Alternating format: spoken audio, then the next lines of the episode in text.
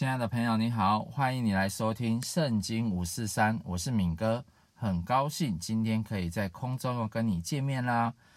哇，我相信啊，再过几天哇，大家一定非常开心。我们节目是礼拜五上场嘛，对不对？礼拜五下午你就可以收听到我们的节目。但是呢，在礼拜六、礼拜天跟礼拜一，哇，是国庆日哦，哇，十月十号国庆日。所以，我们这一次呢，专门来做一个特辑。这特辑是什么呢？我们就是从国庆日来看圣经的逾越节。哦，国庆日来看圣经的逾越节，到底国庆日跟逾越节有什么关系呢？哇，我相信这个会成为我们越了解，我们就会越成为我们的祝福，因为我们现在都还在祝福的系列里面啊、所以，如果你手边有圣经，你可以打开圣经的马可福音第十四章，圣经的马可福音第十四章。哦，上一次呢，哦，其实。马可福音大概从第九章就开始讲到耶稣进了耶路撒冷了。耶稣进耶路撒冷之后呢，他就开始啊做非常多的事情啊，例如说他进呃骑小驴駒进城，然后进到圣殿，各跟各个宗教的人士啊，还有各门各派的人呢，就是开始在啊辩论啊，开始在。讲这个信仰最重要的核心这样子。那上一周呢，我们也讲到哦，就是他自己呢啊，知道要上十字架，那他也跟门徒啊交代了许多的事情。那这一次呢，啊，我们就要来看这个逾越节快到了，啊，逾越节快到了。那所以你打开这个马可福音第十四章，那如果您翻到了呢？我来念给你听。如果您翻到，我来念给你听。啊，第十四章的第一节，过两天是逾越节，又是除孝节。祭司长和文士想法子用什么诡计捉拿耶稣，杀他。只是说当节的日子不可，恐怕百姓生乱。啊，其实我们都知道呢，过节的时候啊，耶路撒冷是非常的拥挤。人口呢会是平常的五倍，假设是呃一一般过节是两万人，五倍就是十万人要进到那个耶路撒冷城里面哦。那我自己去过耶路撒冷城，耶路撒冷城其实的大小就像呃台北市的这个台北城的大小一样。那你想想看哦，一次要挤入十万个人哦，有没有像是我们早期的那个国庆阅兵一样？所以呢，如果当然大家都很守秩序，都没有什么问题嘛。但是如果呢发生了一些暴动啊、暴乱的话呢，就会产生一些很大的这个危险性这样子。那犹太人他们是非常敬虔的民族，所以他们一年呢都有三大次哦，三大节都要去到耶路撒冷这样子。还有逾越节、五旬节跟住棚节。那我们这次呢特别讲到逾越节。好，第三节我们来看到，耶稣在伯大尼长大麻风的西门家坐席的时候，有一个女人拿着一个玉瓶至贵的真拿达香膏来，打破玉瓶，把膏浇在耶稣的头上。有几个人心中很不喜悦，说：何何用这样浪费香膏呢？这香膏可以卖三十多两银子，周济穷人。他们就向这女人生气。耶稣说：“由她吧，为什么为难她呢？她在我身上做的是一件美事，因为常有穷人与你们同在，要向他们行善，随时都可以。只是你们不常有我。他所做的是尽在，是尽他所能的。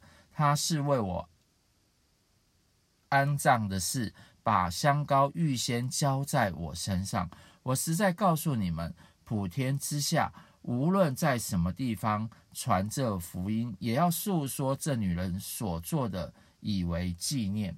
哦，所以耶稣他其实已经跟很多人讲说他会受死，然后会复活。所以呢，这个女子呢，当初啊，就是在这个时候，他们她这个香膏是她要出嫁的的嫁妆，她出嫁。等于说，他所有的积蓄都花在这个香膏身上，非常的贵重，可以在当时可以卖三十两银子，相当是一个人一整年的薪水。但是他把他的所有哦，就是交在耶稣的这个身上这样子，所以耶稣说他在我身上是做的一件是美事，因为他其实是为了他以后安葬的事情，所以呢，不管到哪里都要纪念他。那我们呃，其实当时的环境是非常苦的，一个女生哦，可以把自己的积蓄拿出来哦，交在耶稣的身上。可见他是多看重耶稣这这一个人哦，这个帮助他的人，他愿意把自己的所需。那在十月十号哈，我们是国庆日。那为什么是国庆日呢？十月十号是武昌起义。武昌起义这个时候呢，其实国父已经经过了十次革命，就是前面已经好多次的失败。那在这个武昌革命当中呢，第一次哈，第一次其实是在广东的革命。广东革命当时有一个他的好朋友是陆浩东，陆浩东呢，他跟国父从小就是檀香三人，他是一起长大的好友。他是在一八九五年因为广州起义，后来被清朝逮捕就受死。他是一个基督徒哦，所以呢，他在香港的时候跟国父一起在香港都做礼拜，两个人呢就成为一个正式的基督徒。他设计了啊中华民国的国旗。老实说啊，起义的时候，每一次起义都有一个国旗啊，哦有有一些是十八十八个星星的旗子，然后有一些是各种不同的旗子，旗子代表的就是诶我们要。打仗的时候啊，这个是我们这一边的人，然后那个是那一边的人，然后两边呢不会打错这样子，所以旗子是非常重要的一件事情。那陆浩东呢，在第一次起义的时候呢，之前他也为这一次哈设计了一个旗子，就是青天白日满地红。很巧的是哦，他我们讲过嘛，先前有十八个，所以有十十八个星星的旗，但是在这一次哦。他特别设计了十二个光辉的旗子，十二个光辉的旗子，诶，他没有设计十个，没有设计八个，设计十二光辉。其实啊，我相信他在设计的时候，因为他是基督徒，他知道，呃，以色列有十二个支派，耶稣带了十二个门徒，那他自己也想在这个信仰这个国旗当中放入信仰的元素。那耶稣是光。耶稣是光，他带着这个门徒，所以呢，他就把这个光芒啊设成十二个这样子啊。我相信这是他当初画这个这个旗帜的另外一个属灵的含义这样子。那当然呢，他在第一次的时候，他就这个起义失败，就死亡了，被处死了。但是他所呃，设计的这个旗子到目前呢，到现在我们都还是沿用。那早期的时候呢，呃，旗子其实在国庆日的时候，在全台湾呢都是旗海飘扬啊。但是呃，旗子本身是中性的哦。我今天我也澄清一下，我也没有什么党党派之分。就像我常常讲啊，钱这个东西是中性的。哦，旗子它也是中性的，端看人怎么使用它。有些人把钱使用的好，他就是行善；有些人使用的不好，他就是作恶。所以这是在国庆日呢，我们特地也把这个陆浩东他这个身为一个基督徒一个美好的事迹啊，也讲给大家来听。好，那接下来呢，我们就继续往下看第十节。十二门徒之中有一个加略人犹大去见祭司长。要把耶稣交给他们，他们听见就欢喜，又应许给他银子，他就寻思如何得便把耶稣交给他们。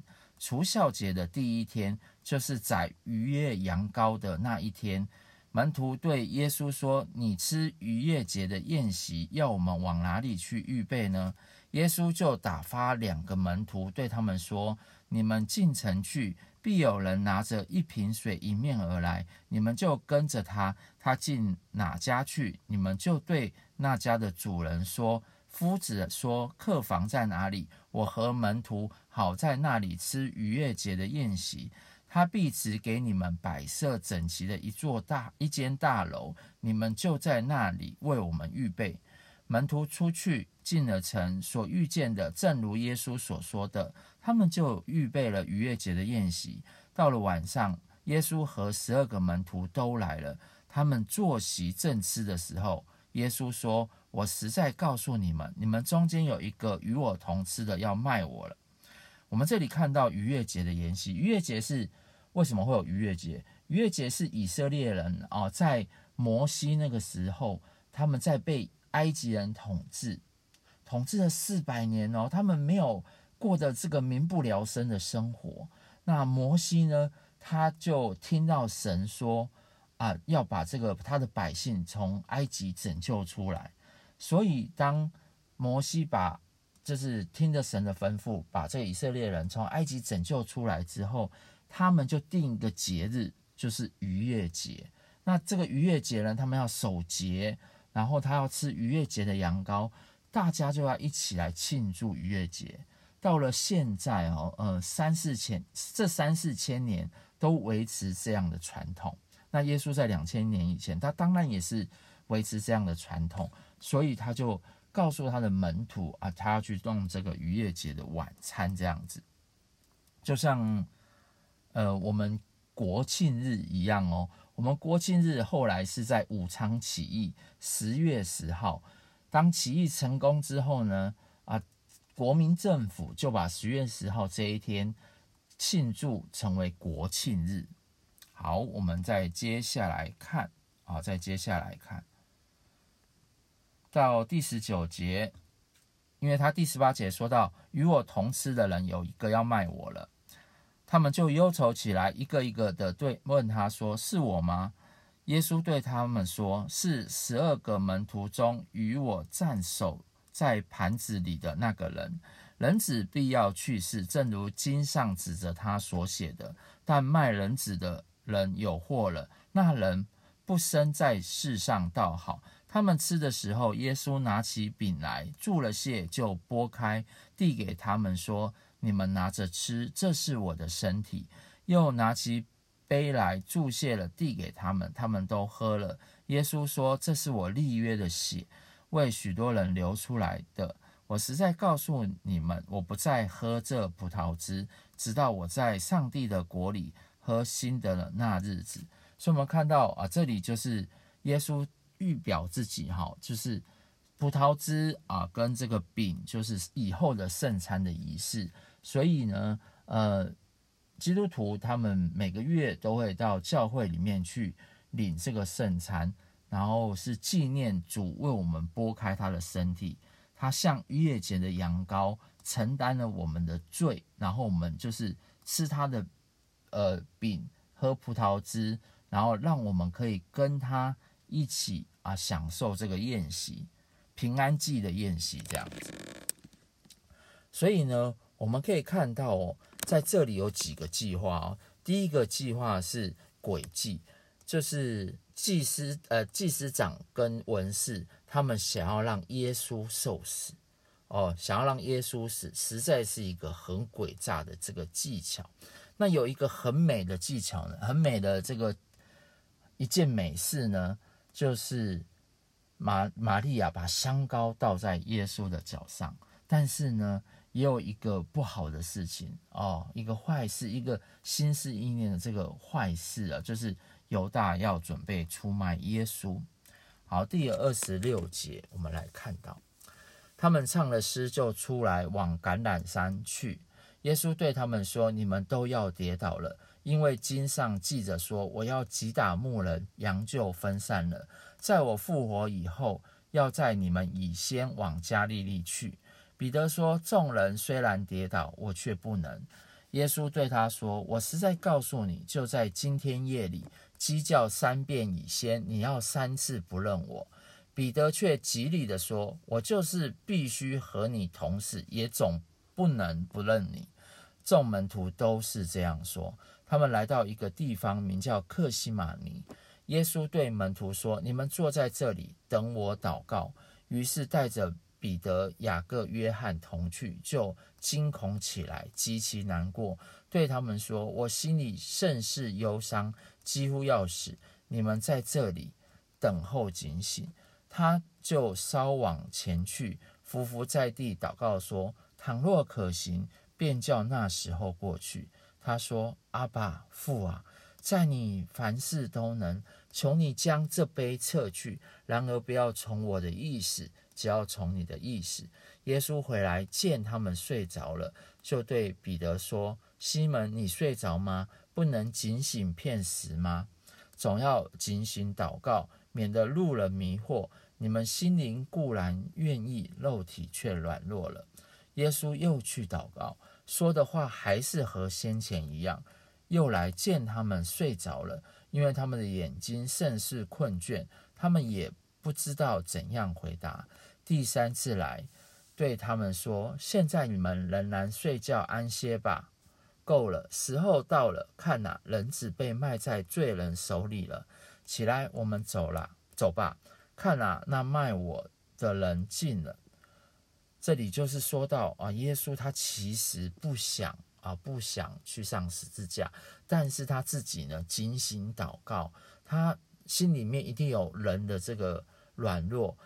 人的软弱就是我不想死，可是他上十字架是为了众人的罪，如同那个逾越节的羊羔一样，所以他经过祷告之后，才能坚定自己的信心。如同啊、呃，国父革命这个前面几次都失败，我相信他自己如果没有啊基督的信仰在里面，他一定也会说算了，这次就算了。他的心里面也是有非常多的挣扎，但是透过祷告，让我们的心可以更坚定，他就完成这个呃革命的这个事业。好，第四十三节，说话之间，忽然那十二个门徒里的犹大来了，并有许多人带着刀棒从祭司长和文士并长老那里与他同来。卖耶稣的人曾给他一。一个暗号说：“我与谁亲嘴，谁就是他。你们把他拿住，牢牢靠靠的带去。”犹大来来了，随即到耶稣跟前说：“拉比，便与他亲嘴。亲嘴就是呃，有点像西方人啊，这个脸碰脸的这个意思。他们就下手拿住他。”旁边站着的人有一个拔刀，拔出刀来，将大祭司的仆人砍了一刀，削了他一个耳朵。耶稣对他们说：“你们带着刀棒出来拿我，如同拿强盗吗？我天天教训人，同你们在店里，你们并没有拿我，但这是成就，为要应验经上的话。”门徒都离开他，逃走了。有一个少年人赤身披着一块麻布跟随耶稣，众人就捉拿他，他却丢了麻布，赤身逃走了。这里的少年人就是马可，他虽然不是使徒，但是他看见耶稣从被捕、受死、埋葬、复活，而他也愿意成为基督徒，跟随使徒，把福音书记录下来。所以呢，在这里我们也看到啊。哦很多时候，我们有时候人会软弱，会逃走。就像孙文那时候，不管是呃，就是国父啊，他不管是在呃香港啊，甚至在伦敦啊，还有很有名的伦敦受难记，他在每个国家开始都会有人要追捕他，他那个时候就开始要开始逃难，为了他一生的志向，所以他也要逃。所以人在软弱的时候，有时候我们真的就是像人一样，我们就是会逃。但是会逃不是一件坏事，会逃不是一个坏事。但是更重要的是，我们在逃的过程当中，当时是很软弱的。但是如果没有遇见这位复活的主，我们可能就没有再次的信心，对理想与抱负往前行。第五十三节，他们把耶稣带到大祭司那里。又有众祭司长和长老并文士都来和大祭司一同聚集。彼得远远地跟着耶稣，一直进到大祭司的院里，和差役一同坐在火光里烤火。祭司长和全公会寻找见证控告耶稣，要治死他，却寻不着，因为有好些人做假见证告他，只是他们的见证各不相合。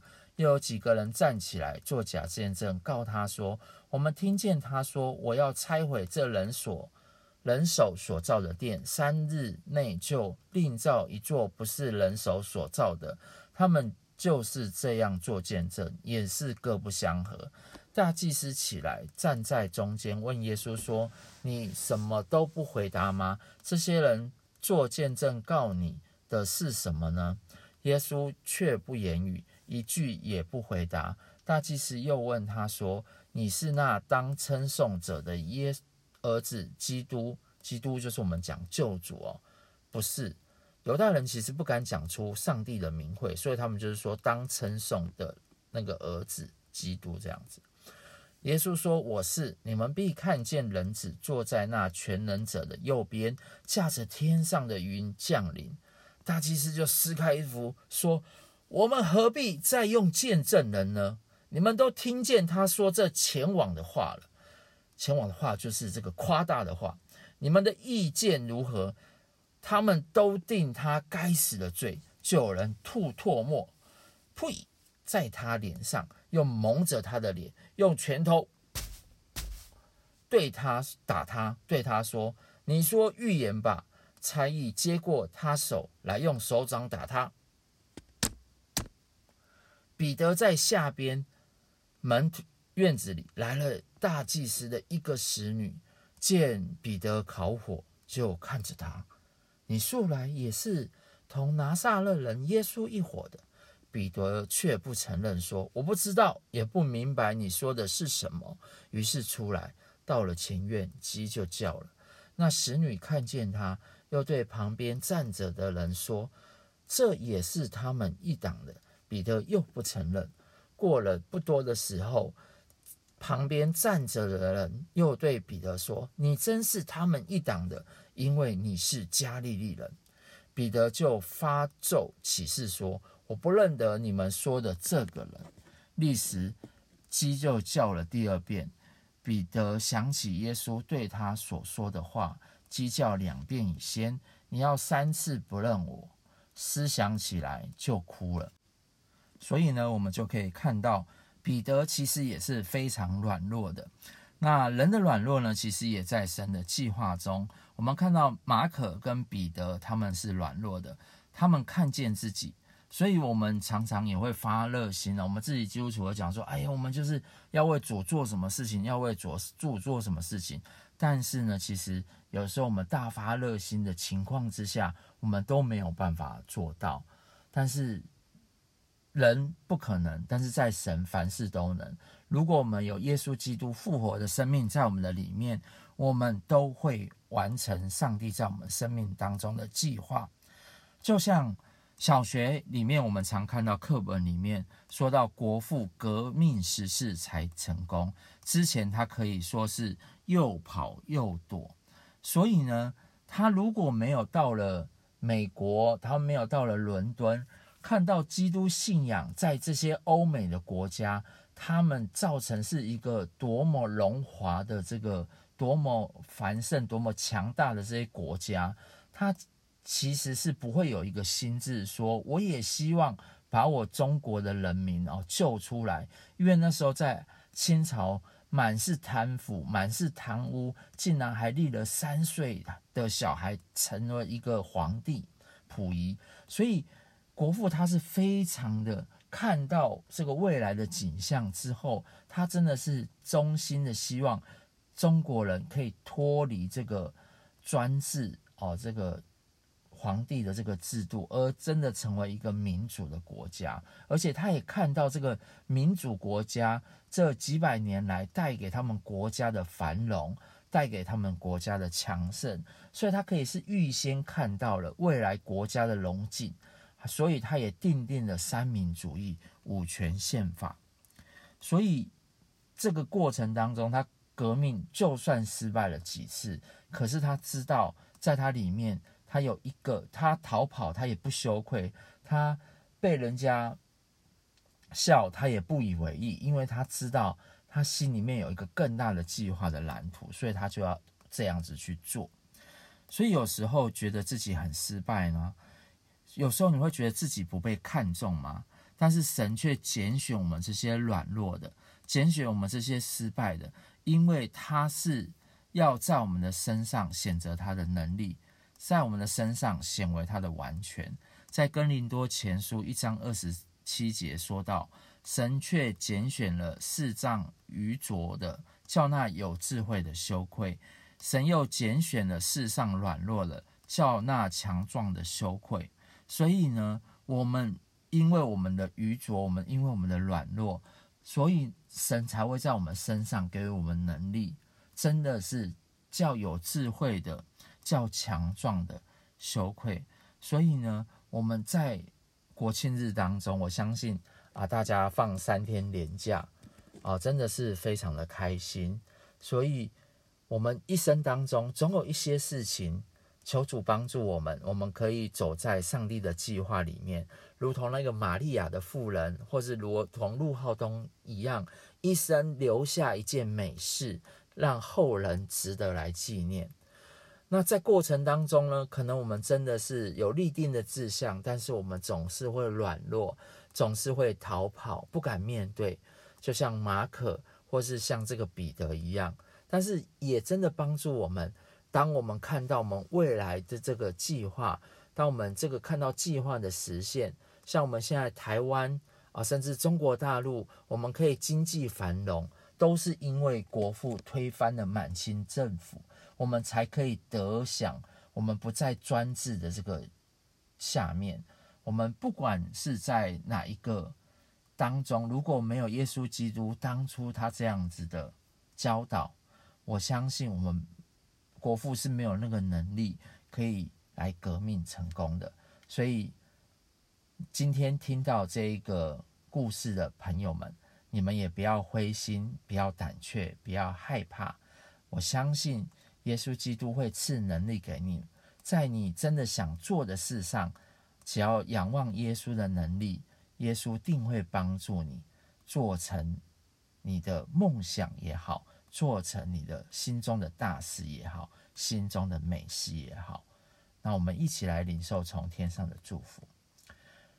亲爱的天父，我知道，呃，在人生的旅途当中，我们总是会有一些不好的计谋。主啊，也求你帮助我们，让我们有智慧可以分辨什么是好的计谋，什么是坏的计谋。我们就是在你的身上要做那好的计谋。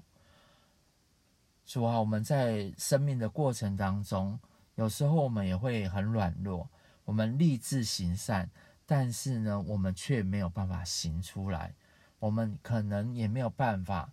啊、真的是有时候坚持我们的信仰到最后，但是主，我也真相信啊，这个时候你也安慰他们，彼得跟马可都有逃跑过，那何况这个我们现在的人呢？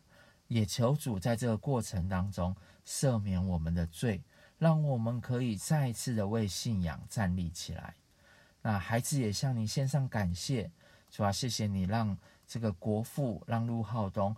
那么多的这些烈士们，真的是抛头颅洒热血，在满清的政府下，哦，让我们可以有一个新的国家呃的诞生，哦，让我们真的可以从专制当中离开。那你也帮助我们，让我们真的可以为现在的掌权者来祷告，是吧？不管我们现在的掌权者是哪个党派的，求你纪念这个过程当中，哦。当初这样子革命先士这样的抛头颅洒热血的事情，让他们也每一个人啊都可以纪念先人所做的事情，啊，来在这个国家当中继续完成这个和平，继续完成这个伟大的使命跟志业。那现在也进入到选举的时间，主啊，求你真的让这个选举的这个口水战啊。不要再打下去了！真的有一个公平跟公义的选举，让真的每一个选举的人都可以走在上帝的祝福里面，也让我们真的这个国家选出来的人都可以走在上帝的计划里面。谢谢主耶稣，听我们的祷告，祷告奉耶稣的名。好，那我们今天的节目就到这里了，我们下次再见，各位拜拜，祝你们国庆日愉快。